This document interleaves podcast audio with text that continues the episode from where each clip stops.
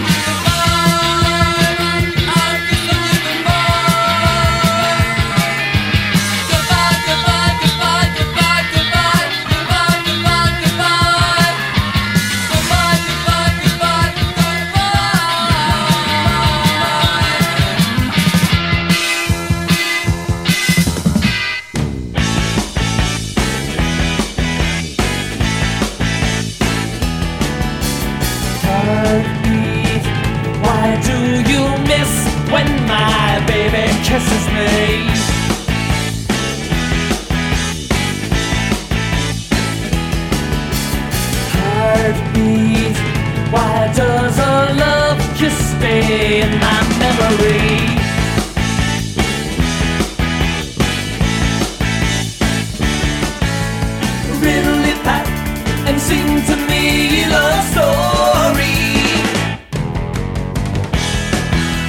Reveal to me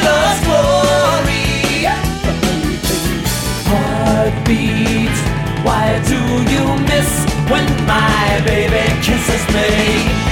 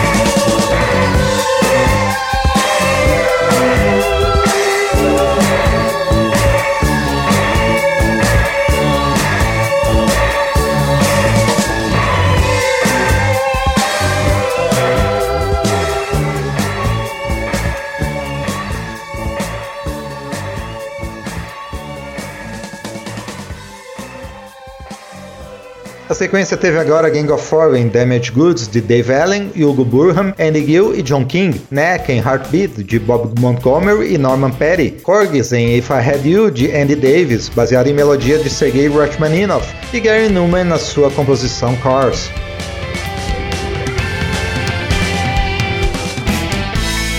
O período clássico do rock está de volta em Memória do Rock.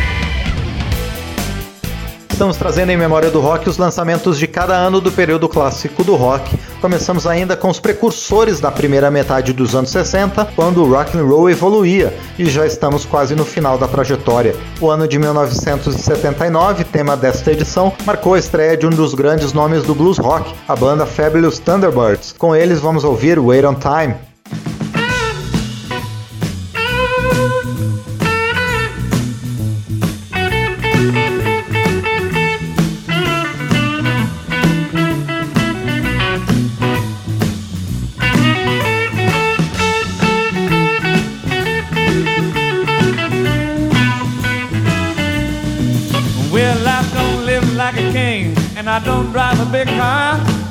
The woman was right when she said I would go far. Just wait on time, baby. I'll be there one day. Yes, and until I get there, baby, all I can do is hope and pray. Well, you say you stick with me, baby, stick with me through thick and thin. I know someday, baby, my bad luck has got you in. Just wait on me, baby. I'll be there one day.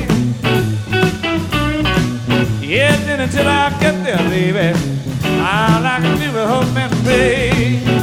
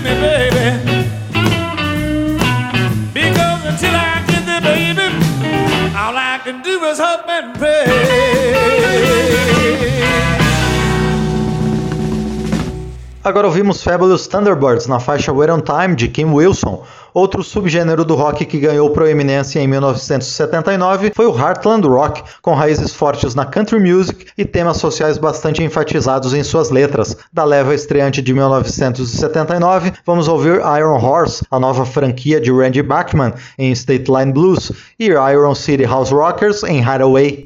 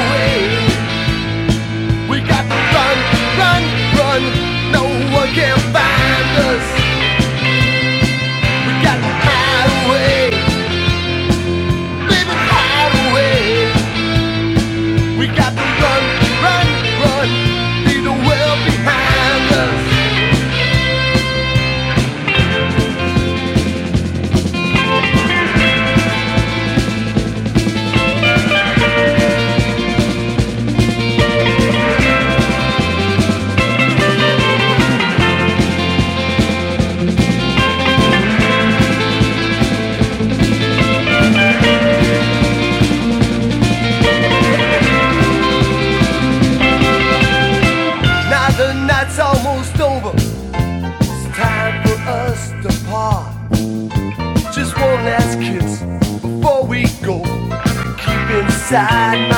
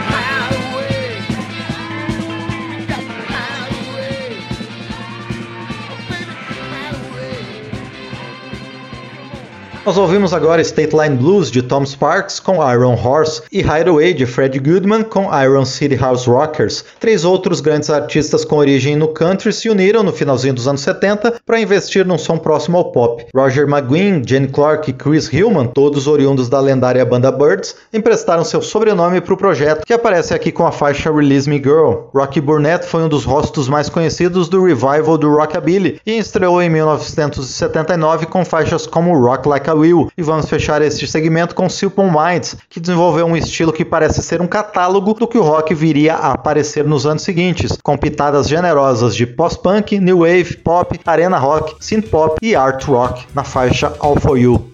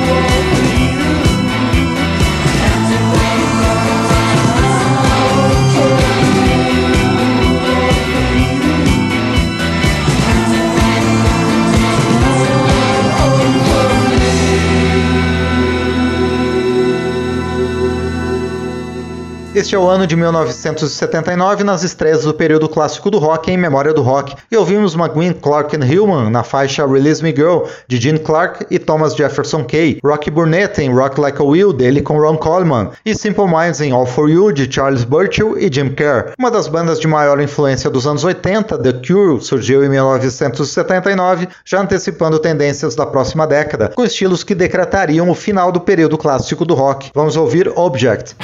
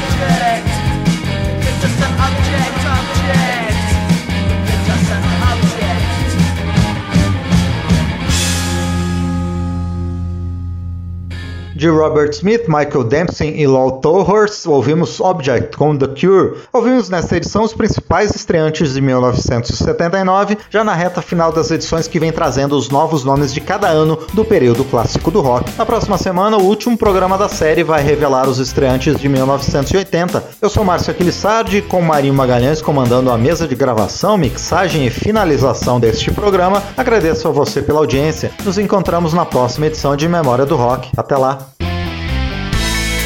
Memória do Rock traz de volta nomes famosos e também artistas esquecidos do período clássico do rock. Pesquisa, texto e apresentação, Márcio Aquiles Sardi. Memória do Rock é uma produção da Rádio Câmara, em parceria com esta emissora e mais centenas de rádios em todo o Brasil.